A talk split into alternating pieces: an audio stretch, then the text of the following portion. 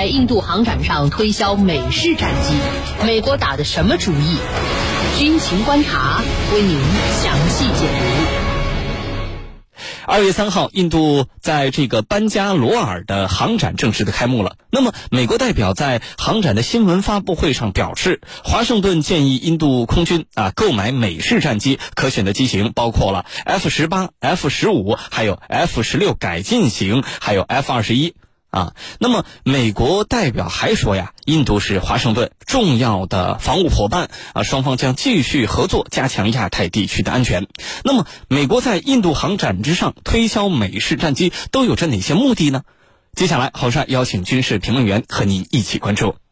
袁教授，呃，这次美国代表向印度所推销的是这几款战机啊，它的性能怎么样啊？真的适合印度空军吗？请袁教授为我们分析一下。好的。呃，此次印度的班加罗尔航展，呃，可以用不遗余力来形容美国向印度推销自己的战斗机。那么之前呢，呃，美国已经开始向印度推销战机了。我们知道的主要是 F 十六，或者说是美国为印度量身定制的 F 二十一。那么还有一个呢，就是舰载机 F A 十八超级大黄蜂。那么这次呢，美国又将 F 十五加了进来。呃，那么这三款飞机啊，我们知道都是美国目前的。主力战斗机，那么看来美国人也是豁出去了。只要印度能够看得上这三款主力战机，随便起愿。不仅如此呢，美国还首次将 B-1B 战略轰炸机派到了班加罗尔参加展示，啊，以显示了呃美式武器对印度的吸引力。那么从战机的性能上讲，F-16、F-15 和 F-18 都是非常不错的四代机，而且呢，嗯，美国向印度出口这三款飞机呢，肯定会对他们进行加料。改进其航电系统，增配大功率的有源相控阵雷达，呃，使之除了不会隐身，基本的作战性能呢和五代机相差无几，呃，从而呢成为典型的四代半战斗机。特别是向印度提供的呃印度版的 F 十六啊，也就是我们说的 F 二十一啊，那么美国呢专门为它设计了更多的先进的机载设备。那么最具诱惑力的是呢，呃，美国还答应印度啊。F 二十一可以在印度生产。那么，对于一直想提升印度制造能力、推进航空工业发展的莫迪政府而言呢，这几乎是难以拒绝的理由。估计啊，美国的 F 十八、F 十五，呃，如果卖给印度的话呢，呃，也会有类似的呃这个条款。而美国的其他竞争对手呢，你像法国的阵风、瑞典的鹰狮、俄罗斯的米格三十五、苏三十五都没有提出这么优惠的条件。不过，即便如此，印度在选择美国战机上还可能要慎重，否则呢，很可能会出现水土不服的情况。那么，即使美军的战机性能再强悍，印度空军也无法飞出啊，呃，和美军一样强大的战斗力。那么，主要的制约因素呢，我认为有以下四个方面。首先呢，就是印度空军它长期装备了俄制战机，那么习惯于俄制的。飞机的操作模式、训练培训模式也是适应俄制战机的。如果说大量装备了美制战机，那么飞行员在一时间啊，可能需要一个呃适应的过程。那么熟悉了俄制飞机的印度飞行员，呃尚且摔了一架又一架，那么这不熟悉的美制飞机，估计啊印度的妥善率好不到哪里去。那么第二呢，就是整个维护保养体系都要更换。代价呢有些昂贵，那么现在啊，印度已经是一套俄制飞机的保养体系，还有一套法制飞机的保养体系，再加上一套美制飞机的维护保养体系，三套体系同时运行，那么这个代价可想而知。那么第三呢，就是美式飞机和俄制飞机啊，它难以形成战斗的合力。那么由于控制系统完全不一样，美俄双方呢又不会公开他们飞机的源代码给印度，所以装备了两种飞机的。印度空军啊就会难以形成合力。那么第四呢，是印度的制造工艺有限。如果说美国的飞机在印度生产，质量上能不能保证，我们还得打一个大大的问号啊！主持人，好的，谢谢袁教授。在印度的班加罗尔航展之上，公开建议印度空军呃采购更多的美式战机，同时呢还强调美印要加强在防务方面的合作。美国方面为什么要这么做呢？是想要对印度释放什么样的信号？请程教授为我们解答。好的，这次啊，这个在印度加尔各答所举行的一个航空展览上，可以说美俄再次进行博弈。怎么博弈的呢？这个。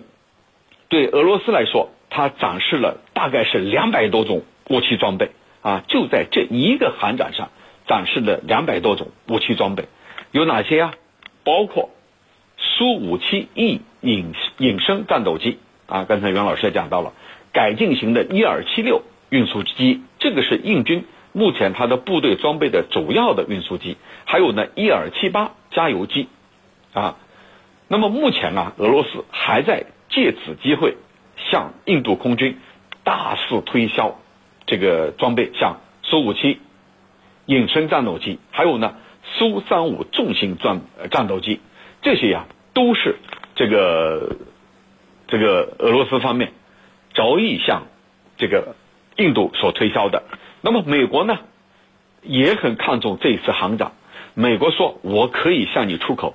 F 十五 EX 重型战斗机，那么 F F 十五 EX 是一种什什么类型的战斗机呢？它采用了五代机的航电技术，具备超音速巡航的能力，最大的载弹量超过了十吨啊，有的说大概十四五吨吧。它还可以携带十六枚空空导弹啊。如果说和目前的印度空军已经拥有的像苏三零 MKI 重型战斗机相比啊，F 十五 EX 它除了不具备超机动能力之外，其他各方面的性能啊，它都优于苏三零 MKI 啊。那么这就是美俄双方都在利用这次航展向印度推销自己的装备。那么美国这次。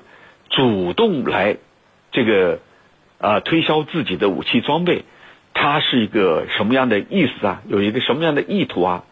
其实对美国来说，如果说把印度这样的一个大买家把它牢牢的拽在手里的话，那么对美国的军火工业来说，未来不愁订单，因为印度啊，我们以前也讲过。他在这个国防装备方面所采用的政策，就叫拿来主义。我自己懒得去生产，研发要花一大笔费用，不如我直接从外面购买。而且呢，他还推行的武器多元化，这是美国所看重的。第二个呢，就是对美国来说，如果把印度这样一个重要的盟友，把它巩固好双边的关系，那印度对。印太战略必然会大力支持，同时在美日印澳四方框架之内，也会尽自己的所能。如果是这样的话，对美国来说，在战略上的企图、战略上的目标也就能够实现。所以从这些来讲啊，美国方面可以说放弃了此前曾经对印度的敲打。这一次主动去推销自己的武器装备，其实更重要的是我刚才所说的第二点，就是很在乎印度这样一个伙伴，希望在印太战略里头更重、更多的发挥印度的作用。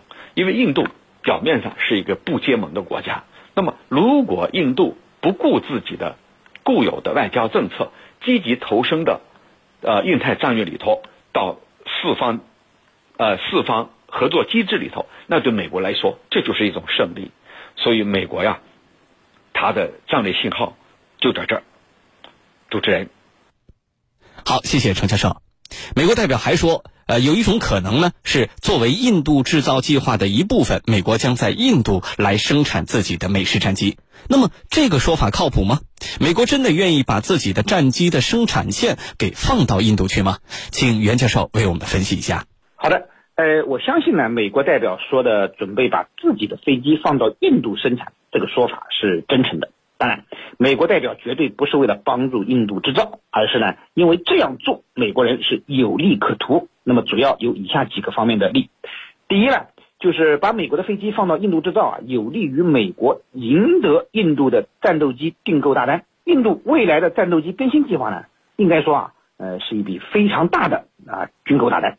那么舰载机第一批就是三十六架，未来呢可能会达到七十二架。呃，空军的主力战机呢应该是在一百到两百架之间。但是呢，呃，相对于竞争对手啊，实际上美国的 F 十六、F 十五、F 十八的优势并不是很明显。你像，呃，法国的阵风，印度已经装备了，呃，俄罗斯的米格三十五和苏三十五都是四代战斗机，而且呢，不排除俄罗斯甚至会拿出苏五十七进行竞争。那么苏五十七怎么说也算五代机吧？呃，美国的战机要想胜出，呃，打印度制造这张牌，显然是具有诱惑力的。那么第二个有利之处呢，就是美国的国内产能不足。呃，目前呢，美国的洛马公司啊正在开足马力生产 F 三十五，所以它的大部分生产线都被 F 三十五占了，因此呢，没有地方给印度生产飞机。即使不在印度生产，也不可能是在美国生产的。那么既然这样呢，为什么不做个好人，让这些生产线落户印度呢？反正无论是 F 十五、F 十六还是 F 十八，哎，都算是落后的技术。即便是让印度偷师学去了相关技术，也并无大碍。对美国的军火商来说呢，赚钱才是最重要的。那么第三呢，就是把生产线放到印度生产美国的飞机啊，成本会明显降低。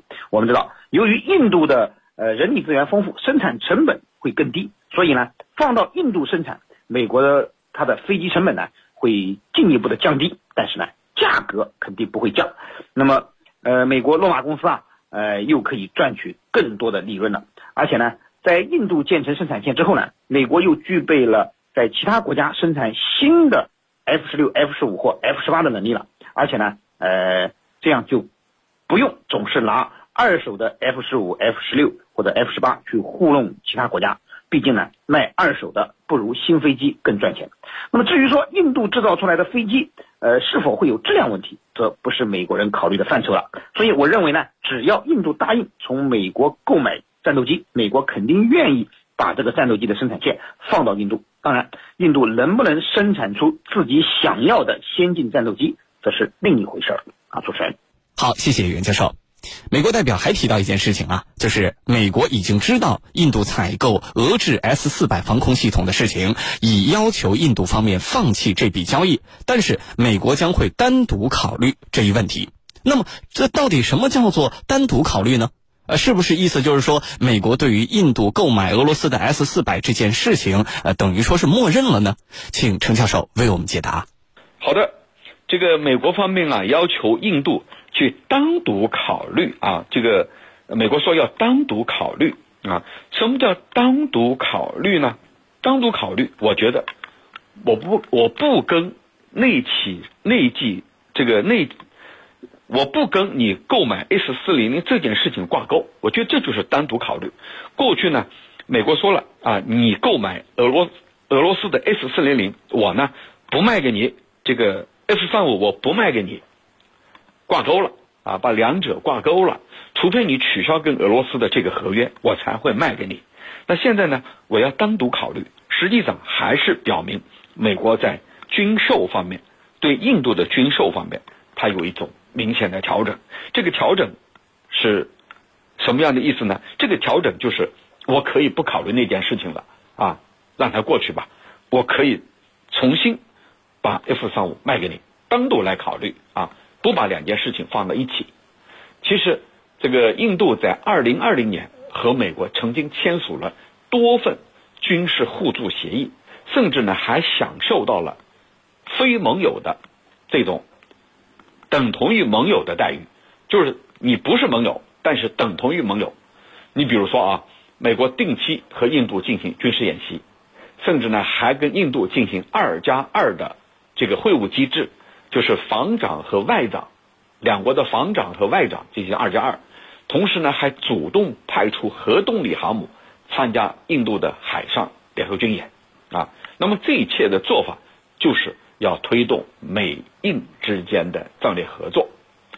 那么目前有点遗憾的是什么？就是印度空军里头的战斗机还没有一款是美国制造的啊。所以美国这次你看，我我我们单独单独谈啊，把这个事情单独来考虑。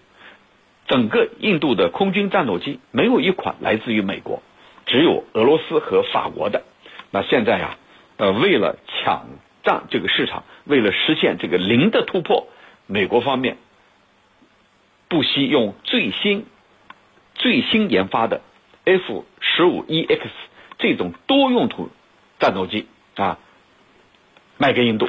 那如果啊是这样一个结局的话，那就是未来这个呃美印之间的这种防务上的合作合作呀，会呃更迈出一步。那么印度这个会不会照单全收呢？会不会去迈开这一步呢？我觉得对对印度来说，他所追求的，我刚才和袁老师都提到了武器多元化。我不希望在你俄罗斯这一棵树上吊死，我希望一个多元化。你美国送上门来，当然我愿意了。因此，从这一点来分析和判断，他是乐意的。那么，美国对于印度购买 S 四零零，会不会就此画上句号呢？呃，那既如此，画上句号是大概率的事情，因为印度是一个独立自主的国家，不是说我听命于你美国的，你美国爱卖不卖拉倒，我印度有的是卖家。那既如此，美国着急的是美国，啊，他必定会把那件事情翻开一页，所以呢，要单独跟他考虑，就是这个意思。主持人，好，谢谢程教授。我们注意到，俄罗斯国家技术集团有一名高管也在这次航展的前夕公开有一番谈话，说印度三军超过百分之七十的武器都是苏俄制品。他还表示，印度作战飞机中俄制装备占到了百分之八十。俄罗斯方面为什么要在这个时候啊强调这番话呢？请袁教授为我们分析一下。好的，呃，俄罗斯国家技术集团的高管呢说这番话啊，我觉得可以从三个层面来理解他的这句话。首先呢，他说出了一个基本的事实，也就是呢，印度军事装备啊，对俄罗斯具有高度的依赖性，百分之七十的三军装备是俄制的，百分之八十的作战飞机也是俄制的。呃，可以说啊，离开了俄罗斯，印度军队啊可能会丧失作战能力。那么这并不是一件危言耸听的事儿，而是一个基本事实。那么印度现在也意识到，之前由于过度的依赖俄罗斯而造成的不良后果。那么正在想用武器采购多元化的方法去化解这一矛盾，但是呢，旧的矛盾似乎并没有化解成功，新的矛盾又产生了，就是呢，装备了多国武器系统的印度军队之间的协同问题、保障问题、指挥控制问题，那么都产生了。所以在多元化上呢，印度的脚步也不敢迈得太大。那么对于俄罗斯的武器依赖问题呢，依旧没有得到有效的解决。那么其次呢，呃。他的意思呢，相当于在提醒印度啊，不买俄罗斯战斗机会产生的严重后果。由于印度对俄罗斯在武器装备上的高度依赖，一旦印度弃俄选美，从美国购买战斗机，而中断了和俄罗斯的长期以来的军购合作，那么相当于投靠了美国去对抗俄罗斯了。俄罗斯很可能会制裁印度，那么对印度采取比如说断供的措施。那么出现这种情况呢？呃，估计啊，印度的装备体系可能会瘫痪，而且呢，呃，并没有占据呃主力的印度的自产武器、法制武器和刚刚进口的美制武器啊，是无法在短时间替代俄制武器，呃，将印度军队的战斗力恢复的。所以，印度一旦不买俄罗斯的战斗机，那么呃，会产生俄罗斯很生气、后果很严重的情况。那么第三呢，呃，他还是在表达俄罗斯想争取印度的飞机订单的想法。那么，这位俄罗斯国家技术集团的高官呢？呃，说的这番话啊，其实最根本的目的还是要告诫印度不要想太多，呃，还是去买俄制武器算了。那么，虽然俄制武器啊在性能上并没有明显的优势，价格上呢也不便宜，但是呢，呃，却是最适合印度的武器。